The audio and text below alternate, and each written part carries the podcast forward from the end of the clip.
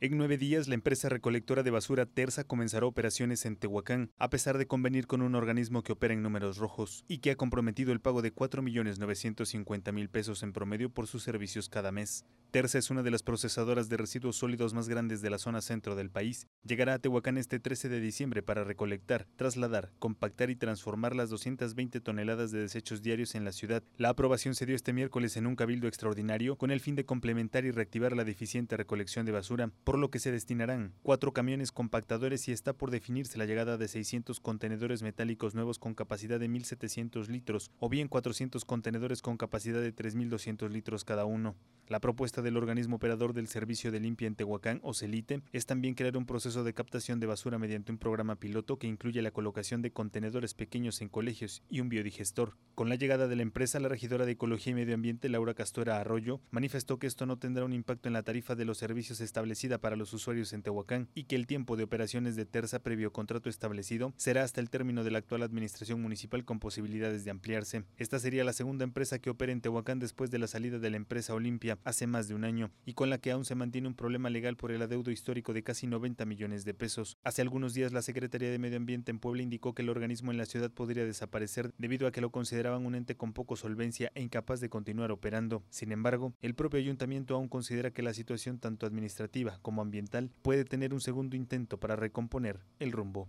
Imágenes de Jesús Pérez para Mega Noticias, Hugo de la Cruz Sánchez.